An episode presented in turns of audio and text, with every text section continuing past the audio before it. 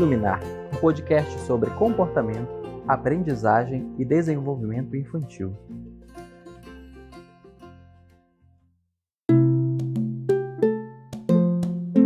Olá, eu sou Marilo Borba, psicóloga e doutora em análise do comportamento. Sejam bem-vindos a Iluminar, o seu podcast sobre comportamento, aprendizagem e desenvolvimento infantil. Hoje é dia 15 de julho de 2020 e teremos mais uma quarta-feira de diálogo entre a ciência, você e o amor. Hoje nós continuaremos nossa conversa com o professor Dr. Paulo Delage da Universidade Estadual do Pará. Na semana passada a gente conversou um pouco sobre games, sobre como jogos sérios podem ser usados para ser desenvolvidos e usados para ensinar as crianças, sobre a aplicação de jogos num contexto terapêutico. E hoje nós estaremos conversando mais sobre gamificação e sobre como os elementos dos jogos podem ser usados para criar várias formas de ensino e de ajuda das nossas crianças, especialmente em situação hospitalar, aquelas crianças que estão passando por tratamentos médicos, às vezes tratamentos longos, é, com procedimentos que são difíceis para elas, e os jogos podem ser usados para tornar esse processo mais fácil e elas aprenderem diversas habilidades de autocuidado.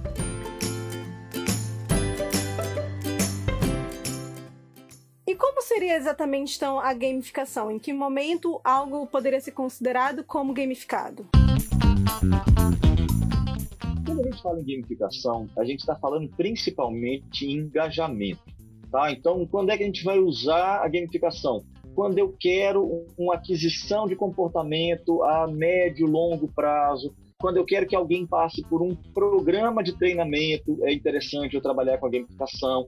Né? Veja que aí eu não estou falando mais de adquirir um repertório específico, eu não estou falando mais de um cenário de ensino, e sim da construção mesmo de um repertório a longo prazo. Então, questões que envolvam adesão a tratamento, é, questões que envolvam é, transformação de uma determinada realidade, a gente vai trabalhar melhor com a gamificação né, ela tem sido muito usada também para trabalhar fidelização. Então, na área organizacional, o pessoal tem trabalhado muito com gamificação para fidelizar o cliente. Então, a hora que a pessoa entra ali, então, ah, se você indicar para tantas pessoas, você recebe um bônus na hora que você faz isso. Você, então, agora já é o usuário nível ninja, porque você já conseguiu fazer não sei quantas coisas. Então, agora você já pode mudar o seu avatar aqui no, no meu site. Então, às vezes, é um site de vendas, sei lá, é um site de venda de vinho. E aí eles podem criar lá um sistema gamificado onde você tem várias missões, né, várias quests que o meu cliente vai fazendo ali. Elas envolvem tanto esse cliente trabalhar para mim, como esse exemplo que eu dei agora, de ele vai cooptar mais pessoas, ele vai fazer mais propaganda para mim, ele vai logar na rede social e tal, quanto ela pode envolver o progresso da própria pessoa ali dentro. Ele vê o nível de experiência, exemplo disso, o Google Maps né? O Google Maps trabalha com um sistema gamificado. Então veja que aqui eu não estou falando de jogo. Tá? No primeiro exemplo aqui, que era o jogo terapêutico, eu estava falando de usar o, o jogo comercial no contexto aplicado. O jogo sério é, eu vou criar um jogo para ensinar um repertório que eu quero ensinar aqui. Na gamificação, o que, que eu vou fazer? Eu vou planejar o que, que eu quero que as pessoas façam, mas é como se eu colocasse uma roupa de um jogo de videogame por cima. É como se eu colocasse uma skin por cima disso aqui, tá? Então, é dada uma roupagem de jogo para uma atividade que normalmente as pessoas teriam baixa probabilidade de aderir aquilo ali. Então, é, a criança fazer atividade de casa. Então, que criança quer fazer dever de casa? Nenhuma criança quer fazer dever de casa. O que, que eu posso fazer aqui então? Fazer atividade de casa se tornar uma atividade gamificada. Então, vou fazer o quê? Eu vou olhar como é que o jogo de videogame funciona. Ah, então, a primeira coisa é, as primeiras fases são fáceis. Eu quero aqui que a criança tenha engajamento de atividade, de, de fazer atividade doméstica. Não adianta eu querer dar aqui para fazer dever de casa sendo uma atividade de oito horas direta no primeiro dia. Ela não vai dar conta daquilo. O que, que eu vou fazer? Eu vou que no primeiro dia vai ser uma atividade muito fácil, muito rápida e tal. E aí o que, que acontece? Na hora que ela cumprir isso aqui, ela já ganha o troféu de assim, aluno dedicado. Aí ela ganhou o troféuzinho aqui. Se você puder ter uma estante, né, mesmo que seja uma estante virtual, ou uma folha, uma folha onde ela vai colocar ali adesivo. Adesivo funciona maravilhosamente bem para criança. Então você tem ali uma prateleira vazia com os espaços pontilhados. Ela fez a tarefa que é esperada dela, ela ganha o adesivo do dia que aí ela pode ir lá e colar o adesivo na estante dela aqui e tal. Se for o caso, você pode dar até dois, duas cópias do adesivo. Um ela cola na estante e o outro ela guarda para colar no caderno. A gente tem trabalhado isso também lá no grupo de pesquisa, né? Então, quando a gente está trabalhando com gamificação da criança ganhar adesivo, isso funciona assim maravilhosamente bem. Eu vou já te contar um caso disso. Deixa eu só terminar o raciocínio aqui que eu volto, volto nesse caso. Mas então a ideia da gamificação é essa: é eu criar um sistema que ele vai permitir que essa pessoa faça coisas que eu quero que ela faça e isso aqui tem reconhecimento. É como se você estivesse dizendo para a criança: Eu percebi que você fez direito. Por que, que é tão bom jogar videogame? Porque o videogame, ele sempre sabe o quanto eu fui bom. O videogame sempre me dá parabéns. O videogame sempre me dá feedback. Na hora que eu passo a fase, eu tenho a consequência ali. Diferente quando eu estou na escola, que às vezes eu me esforço e o professor não nota meu esforço, ou eu estudei para essa prova e me dei mal, e tudo que eu enxergo é meu fracasso, eu não vejo oportunidade de eu tentar de novo, e de novo, e de novo, até a hora que eu conseguir. E na hora que eu consigo passar de fase, não interessa se eu passei de primeira ou se eu passei de vigésima, a felicidade de ter matado o chefão é a mesma.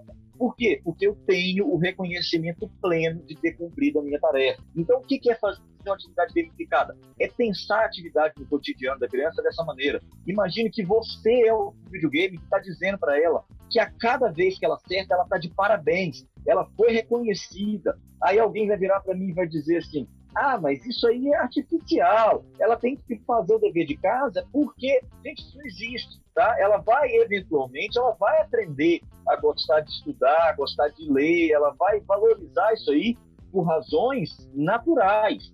Mas para ela chegar lá, eu vou, num primeiro momento aqui, criar situações para isso. Tá? Eu vou criar circunstâncias aqui em que isso seja minimamente interessante para ela e com o passar do tempo ela vai contactar as consequências benéficas naturais disso.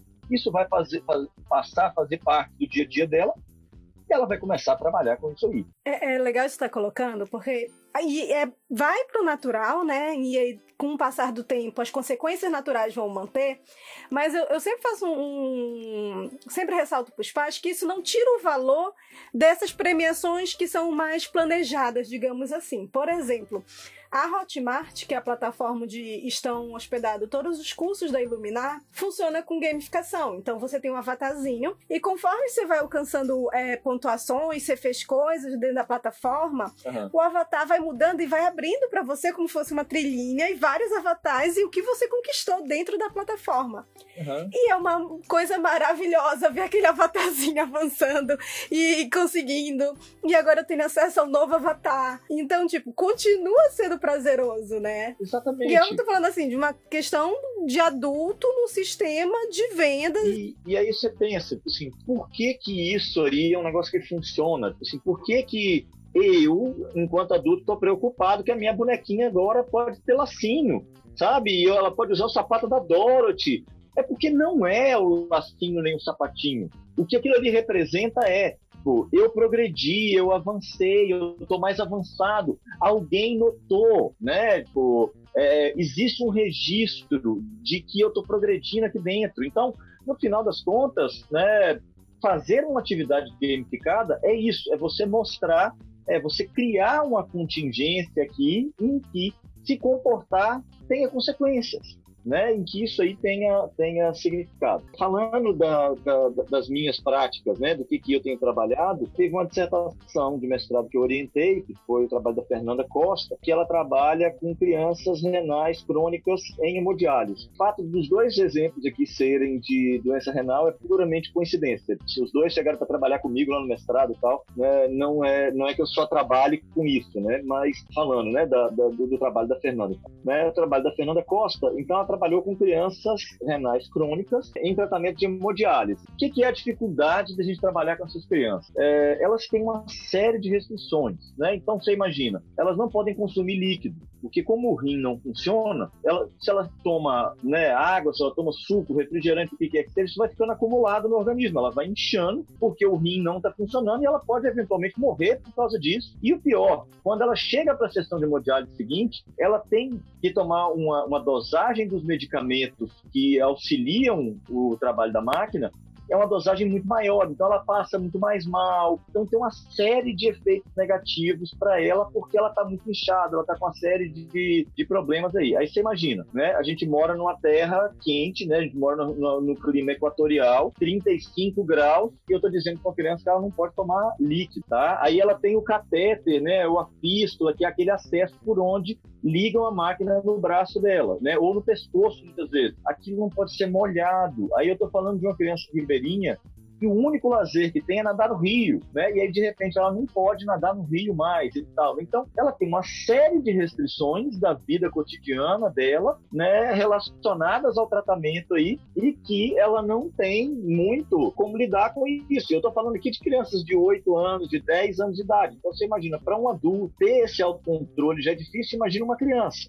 então a compreensão dela das coisas. Então o que, que a gente fez no trabalho da Fernanda? É, a gente fez uma mescla, na verdade, de um serious game e de uma estratégia gamificada. Tá? A gente trabalhou com as duas coisas. Que a gente criou um RPG de mesa, né, de novo aqui, estou falando de jogo analógico, tá? A gente só, só gastou dinheiro imprimindo mapa, comprando dado e pecinha de plástico para representar os personagens. De resto, gasto nenhum, né? Então a gente criou um RPG de mesa onde a criança controlava um personagem que ele era um personagem que tinha uma marca no braço por onde ele precisava se conectar a uma máquina. Então tinha toda uma questão de uma narrativa que aproximava esse personagem da realidade de vida dela. E aí tinha lá uma, uma, uma, um cataclisma qualquer. Ele, a criança era o grande herói, precisava resolver o problema, salvar todo mundo. Para isso ela teria que percorrer vários mundos. Cada mundo era uma dificuldade que a própria criança enfrenta. Então essa aí é a parte do, do jogo sério, porque aí cada mundo que ela passava a gente ia trabalhando algum conteúdo. Então a gente chegava lá, né, no mundo do deserto. O personagem dela começava a ficar desidratado, mas ele não podia beber água, porque senão ele ia afundar na areia movediça. Então o que, que ele tinha que fazer? Ele tinha uma maquininha de gelo, que aí ele podia chupar o gelo, porque aí é a recomendação que dão para as crianças quando está muito calor, ela colocar gelo embaixo da língua. Então a gente ia usando o próprio cenário para poder fazer esse trabalho de orientação. Isso aí era o, o, elemento jogo sério. A parte de gamificação, que é onde eu queria chegar, o que, que a gente fez? A gente queria que essas crianças consumissem menos líquido, que essas crianças cuidassem do catéter delas e que essas crianças se comportassem adequadamente durante a sessão de hemodiálise, porque muitas vezes, só de ver o enfermeiro entrar na sala, elas já começam a chorar, a gritar, elas querem arrancar o catéter e tal, porque são procedimentos invasivos, incômodos, doloro, dolorosos. Muitas vezes elas rechaçam a presença ali e tal. Então a gente queria melhorar esses três aspectos. O que, que a gente fez? O progresso dela dentro do jogo dependia dela fazer as, as ações que a gente esperava dela. Então, o que, que a gente fazia? A gente avaliava como é que estava a retenção de líquido dela no começo da sessão de hoje. Se ela tivesse com a quantidade de líquido esperado para a situação, ela receberia um bônus de duas energias para a aventura de hoje. Se ela tivesse mais ou menos, ela não ganhava nem recebia, e se ela tivesse consumido muito líquido, ela teria um prejuízo de duas energias para a aventura de hoje, o que significaria uma maior chance dela perder, né? A gente não falava em vida, né? Então a gente não falava que ela ia perder vida, ponto de vida, a gente chamava de energia, uhum. e a gente não dizia que ela morria, tá? Ela ficava muito fraca porque a energia acabava e ela precisava voltar para se conectar à máquina. E aí então era dito para ela assim: olha, se você não, se você ficar tomando muita água e vier para a sessão, na hora que chegar aqui você vai ter menos energia e aí você não vai conseguir terminar a aventura vai ser game over, e aí você vai ter que tentar de novo a mesma aventura, desde o começo e tal. Então era trabalhado isso. Aí a outra coisa era o acesso ao cateter, né? Então, se o cateter chegasse limpinho, com o curativo fechadinho e tal, ela recebia bônus para ataque durante aquela aventura. Se chegasse mais ou menos, não ganhava nem perdia. Se tivesse lambento, ela perdia, ela tinha prejuízo para lutar hoje, né? E é, se ela se comportasse durante a sessão, ela receberia mais ponto de experiência e uma maior quantidade de ouro no final da aventura do dia, porque o herói tinha se comportado de maneira heróica, né? Então ele tinha mais experiência e com isso ele passaria mais nível, ficaria mais forte, ele evoluiria melhor dentro do jogo, né? E a gente teve uma melhoria na questão do controle do líquido, que é uma medida bem objetiva, cerca de 80% 80% de redução no consumo de líquido antes da introdução do jogo Nossa. e durante e nos dois meses depois. A gente fez um follow-up e ainda permaneceu. Que aí é a hora que entra a coisa do ganho natural da, da intervenção. O que, que aconteceu nesse caso? Ela passou a consumir menos líquido. Com isso, ela enjoava menos, ela vomitava menos, ela tinha menos dor de cabeça. Ela chegava na sessão de hemodiálise, era uma sessão muito menos traumática, ela precisava tomar muito menos ingestão durante o tratamento. Então, com o passar do tempo, ela acaba adotando esse, esse padrão na rotina dela e isso aí teve uma melhora. A gente também viu uma melhora na qualidade de vida dela, né? Então a gente avaliou antes e depois, a gente aplicou um inventário e a autopercepção da criança foi melhorada depois da intervenção da gamificação. Então ela passou a, a ver a si mesma de uma maneira mais positiva. Então a perceber a condição dela de alguém numa situação de tratamento e tal ela passou a se ver não mais tanto como alguém derrotado, tanto quanto alguém fraco, mas como alguém capaz, alguém apto. Então a gente teve esse ganho aí também do uso da gamificação nesse sentido. É muito interessante ouvir, porque assim, como eu trabalho muito com questão de desenvolvimento infantil e crianças que têm algum atraso de desenvolvimento, uma das grandes questões é generalização e manutenção, né? Então é que a aprendizagem seja levada para novos ambientes, para o dia a dia, para o cotidiano e se mantenha. E que de fato traga qualidade de vidas e não só uma questão momentânea. Então algo que vocês faziam em um momento gerava uma modificação em todo todo, todo os outros momentos da vida dela. E muito interessante porque com crianças trabalhar automonitoramento é um desafio e é uma necessidade ao mesmo tempo, né? Então vocês fizeram de um jeito que a própria criança quer é, ter esses progressos, ela quer ter o repertório, porque vai chegar no jogo ela vai estar tá com pontuação diferente, vai poder chegar até o final, né? Vocês têm já dados de follow-up de depois de tempo já sobre isso, Delage? A gente não, a gente tem esse de dois meses. E aí, porque como era parte da dissertação. Nossa, é muito tempo, dois é, meses. Como era parte da dissertação de mestrado, né? Quando acabou a dissertação, aí o trabalho foi encerrado, né? Até mesmo a questão da autorização para estar tá circulando dentro do hospital, autorização do comitê de ética. A gente conseguiu aí esses dois meses no, no que se seguiu mesmo, né? Da pesquisa, né? Eu gostaria de te fazer uma pergunta pessoal. É, essa é uma área que sempre que a gente fala eu fico babando, é uma área que eu acho incrível, eu fico pensando em milhões de formas de aplicação dela no, no meu dia a dia, na minha realidade. E eu queria te perguntar, pensando primeiro aqui pro profissional, qual tu diria que é o maior desafio que um profissional queira trabalhar com área de games enfrenta? Ah, você tá falando aí, trabalhar com área de games ou trabalhar com gamificação? Com gamificação, porque assim, eu pensando sobre a nossa conversa no, no primeiro encontro, a parte de aplicação de jogos comerciais, eu, eu acho que é uma parte que, para mim, pelo menos, pelo meu histórico, eu já faço muito. Então, eu vejo, eu consigo visualizar muitas possibilidades. Mas principalmente quando vai para a parte de gamificação, quando vai para a parte dos jogos sérios, às vezes eu não sei se é impressão ainda minha, tu já desmistificou um pouquinho isso ao longo do encontro. Às vezes ainda fica um pouco da ideia de que precisa muita coisa, ou precisa de um aplicativo, ou precisa desenvolver alguma coisa mais de tecnologia, digamos assim. E na parte de gamificação, eu também gostaria de saber um pouco mais como que a gamificação ela, ela parece que ela não teria tantos esses requisitos tecnológicos, né? É muito mais de pensar objetivos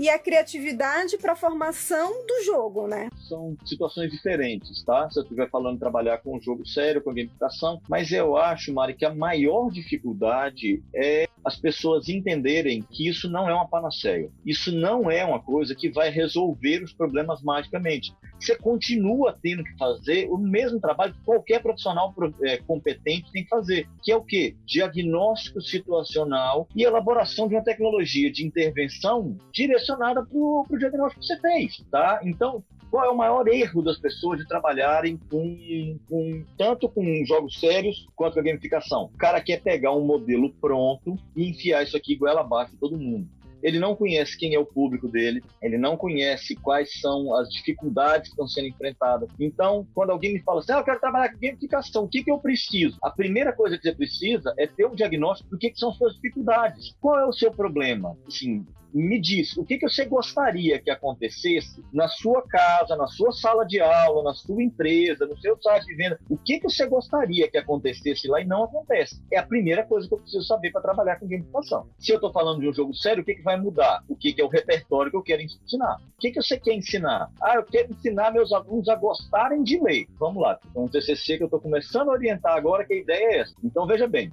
ensinar a gostar de ler é muito diferente de ensinar a ler. Se eu estou falando de ensinar a ler, talvez um jogo sério seja mais adequado. Se eu estou falando de ensinar a gostar de ler, talvez a gamificação seja mais adequada. Aí já é um, uma primeira decisão que eu vou ter que fazer, uma primeira escolha que eu tenho que fazer aqui. Na verdade, três, tá? Estou falando aqui ensinar a, a, ler, né? Tem um jogo comercial, o Escribonauta, ele é um jogo que ensina a criança a ler e a escrever enquanto ela está jogando um jogo comercial. Ele é um jogo sandbox, de exploração e tal. Então, primeira coisa é isso. Assim, o que, que eu quero ensinar? A partir do que eu quero ensinar, eu vou agora escolher o meio. Ok, escolhi o meio. Beleza. O que, que eu tenho que fazer? Agora eu vou ter que decidir a melhor maneira de chegar até lá. E aí é a parte que entra o estudo de teoria dos jogos, game design, gamificação, é a parte da leitura e estudo, tá? Então, você já identificou o que, que é o seu problema aqui, o que, que você quer transformar. Agora eu vou fazer o que então? Eu vou pensar como é que eu vou intervir nisso. A partir daí eu vou pensar quais os tipos de jogos que existem. Se eu só conheço Banco Imobiliário, War e Jogo da Vida, eu não vou conseguir fazer uma estratégia gamificada nem trabalhar com um jogo sério. Qual é uh, a coisa mais,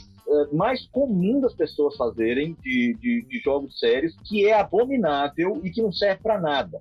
Fazer jogo de trilha. Jogo de trilha é a maior desgraça que você pode fazer na hora que você está querendo fazer um jogo, um jogo educativo, tá? Um jogo sério. O que seria um jogo de trilha? Aquele jogo, tipo jogo da vida, tá? Jogo de trilha, que você uhum. joga o dado, tirou três, andou. Ah, nessa casa é, você não trocou a água do potinho. Você pegou dengue, volte oito casas para trás, perca tanto de dinheiro. Ah, você se vacinou contra a gripe, avance cinco casas. Isso aí é inútil do ponto de vista de criação de repertório. Primeiro, é um tipo de jogo chato. Ele até pode ser interessante por dois, três minutos. Rapidamente ele perde a graça. Quem jogou o jogo da vida aí deve se lembrar que as primeiras vezes era tudo muito divertido, era muito legal, mas é um jogo que o replay dele é baixíssimo. Assim, depois que você já passou, que você já viu, acabou, o jogo perdeu a graça. Se você está falando então de um jogo de vida, se o jogo da vida que tinha 200 e não sei quantas casas, que tinha o carrinho com bonequinho, você tinha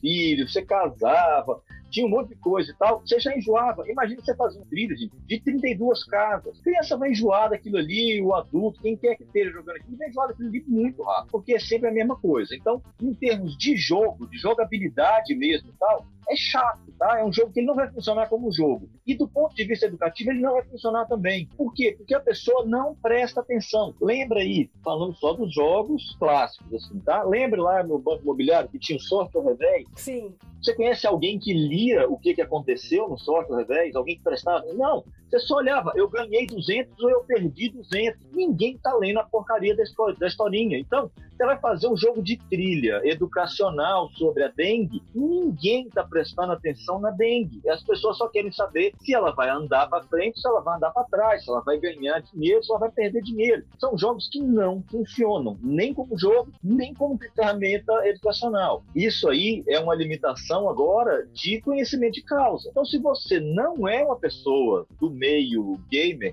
e aí, quando eu tô falando gamer aqui, eu não tô falando só de jogo eletrônico, né? Eu tô falando de jogo de tabuleiro também. Se você quer trabalhar com jogos, a primeira recomendação que eu te dou é jogue, vá jogar. Vai jogar jogo de celular, vai jogar jogo no computador, vai jogar jogo no PlayStation, vai jogar jogo de tabuleiro, vai assistir canal no YouTube de gente que apresenta jogos. Quanto mais mecânicas de jogos você conhecer, mais fácil vai ser para na hora que você pegar esse diagnóstico situacional que você olhou aqui, você vai olhar e vai falar assim: isso aqui cabe perfeitamente naquele jogo que eu joguei lá atrás. Eu acho, Mário, que se eu tivesse que dar duas dicas, seriam essas. Primeiro de tudo, diagnóstico situacional. A partir disso, definição de formas de, de intervenção. Delage de uma pergunta que foi feita para uma ouvinte, a Débora Espinola, e ela pergunta qual, a partir de qual idade pode ser utilizado é, jogos, videogame. E tu tá fazendo um relato sobre o uso com adultos, pais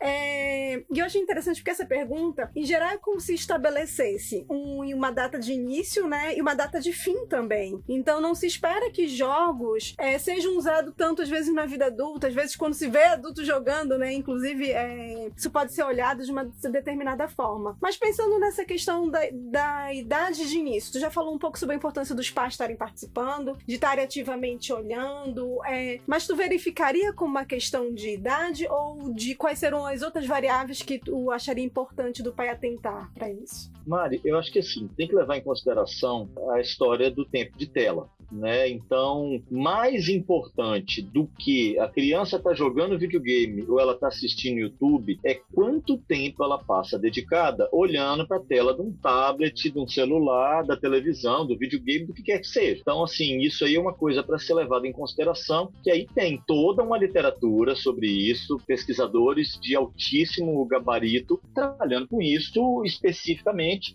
né? Avaliando até os seis meses, o ideal é que tenha zero tempo de tela, seis meses a, a um ano, aí já tem algum, algum tempinho por dia e tal. Eu, particularmente, não vejo por que o videogame não pudesse entrar no tempo de tela como qualquer outra atividade de tela que essa criança está fazendo. Como televisão, tá? tablet, então, é um... celular. Exatamente. Então, é uma questão de coordenação motora. Hoje, com os, os tablets e os celulares, você tem jogos que são muito simples de serem jogados. Então, mesmo uma criança muito pequena pode jogar. E aí você tem jogos educativos, né? Eu lembro, na minha infância, a gente tinha lá aquele jogo que tinha os buraquinhos, né? Que aí você tem que colocar o triângulo no triângulo, a bolinha na bolinha, que era para desenvolvimento motor.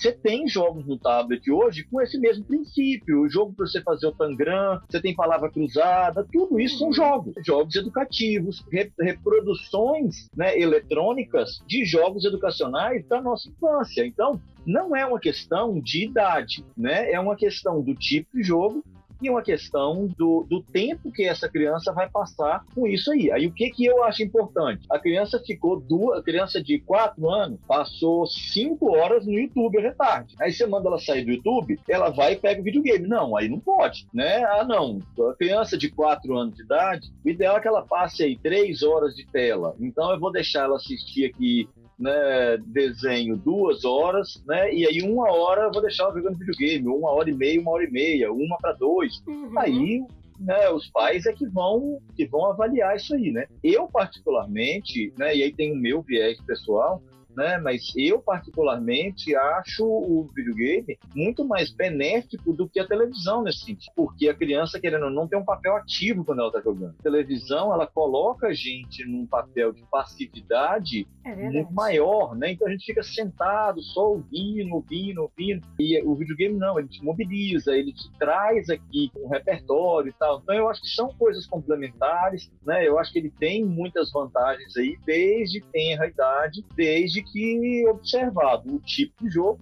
né, você não vai colocar né, o do 1 para uma criança de 6 anos de idade tá matando demônio com um tiro de 12 na cabeça. Mas um escribonauta para uma criança de 7 anos de idade é interessante, deixa jogar. Um Minecraft para uma de 4, 5 anos de idade é muito legal põe lá no modo criativo, deixa ela construir a casinha dela, cavar buraco, né? Deixa ela passear por ali, né? É, o equivalente a uma, um, tanto é que tem, né? O nome desse tipo de jogo é sandbox, hum. né? Caixa de areia, né? Então, igual a criança que vai pra praia e fica ali, faz o castelinho, o Minecraft é um sandbox, né? É uma caixa de areia para que essa criança está brincando ali, né? Então deixa brincar, deixa, deixa, deixa Muito lá. bacana. Então, recebemos na semana passada uma pergunta pelo Instagram da arroba Dalva Fernandes. Ela pergunta: como inserir essa atividade reforçadora para muitas crianças e adolescentes dentro da terapia? Mari, isso tem muito a ver com aquilo que eu estava falando do uso da gamificação e dos jogos de um modo geral. Você vai ter que fazer um diagnóstico situacional. Por exemplo, eu identifiquei aqui dentro do meu atendimento terapêutico, eu identifiquei que uma dificuldade dessa criança é essa rigidez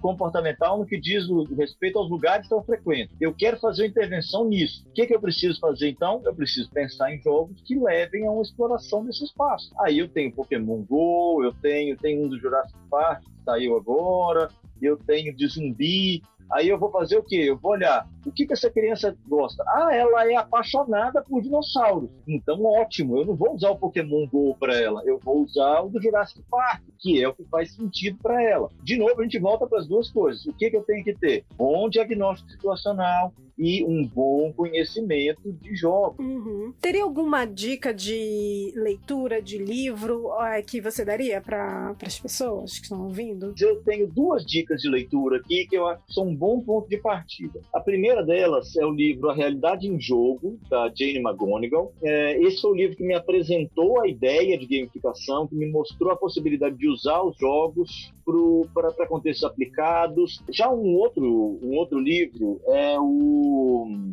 Actionable é, Gamification, Hortalazes. É o, o autor é o Shaw, escreve Show com CH. Nesse livro ele apresenta técnicas de jogo. Para quem está querendo trabalhar, aquele exemplo que eu falei, ah, eu quero trabalhar com jogo, mas eu não conheço o jogo. Esse livro do Shaw, do Shaw é muito interessante. Não é um livro tão bom tecnicamente, mas é muito útil para quem está trabalhando aí com construção de tecnologia né, partindo de jogos, ele é um jogo, um, um livro bem interessante. Eu acho que esses aí são os dois que eu te recomendaria. Relage, muito obrigada por ter participado do, desse episódio. Eu aprendi muito e eu tenho certeza que várias famílias também e agora estão com novas perspectivas e pensando em como pode estar inserindo o videogame de um modo positivo na vida das crianças é, que elas estejam aprendendo. É, eu imagino que muitos alunos vão ficar curiosos e profissionais também em relação ao seu trabalho, querer conhecer mais, querer de repente fazer uma parceria. Então, eu gostaria de pedir para deixar seus contatos aqui.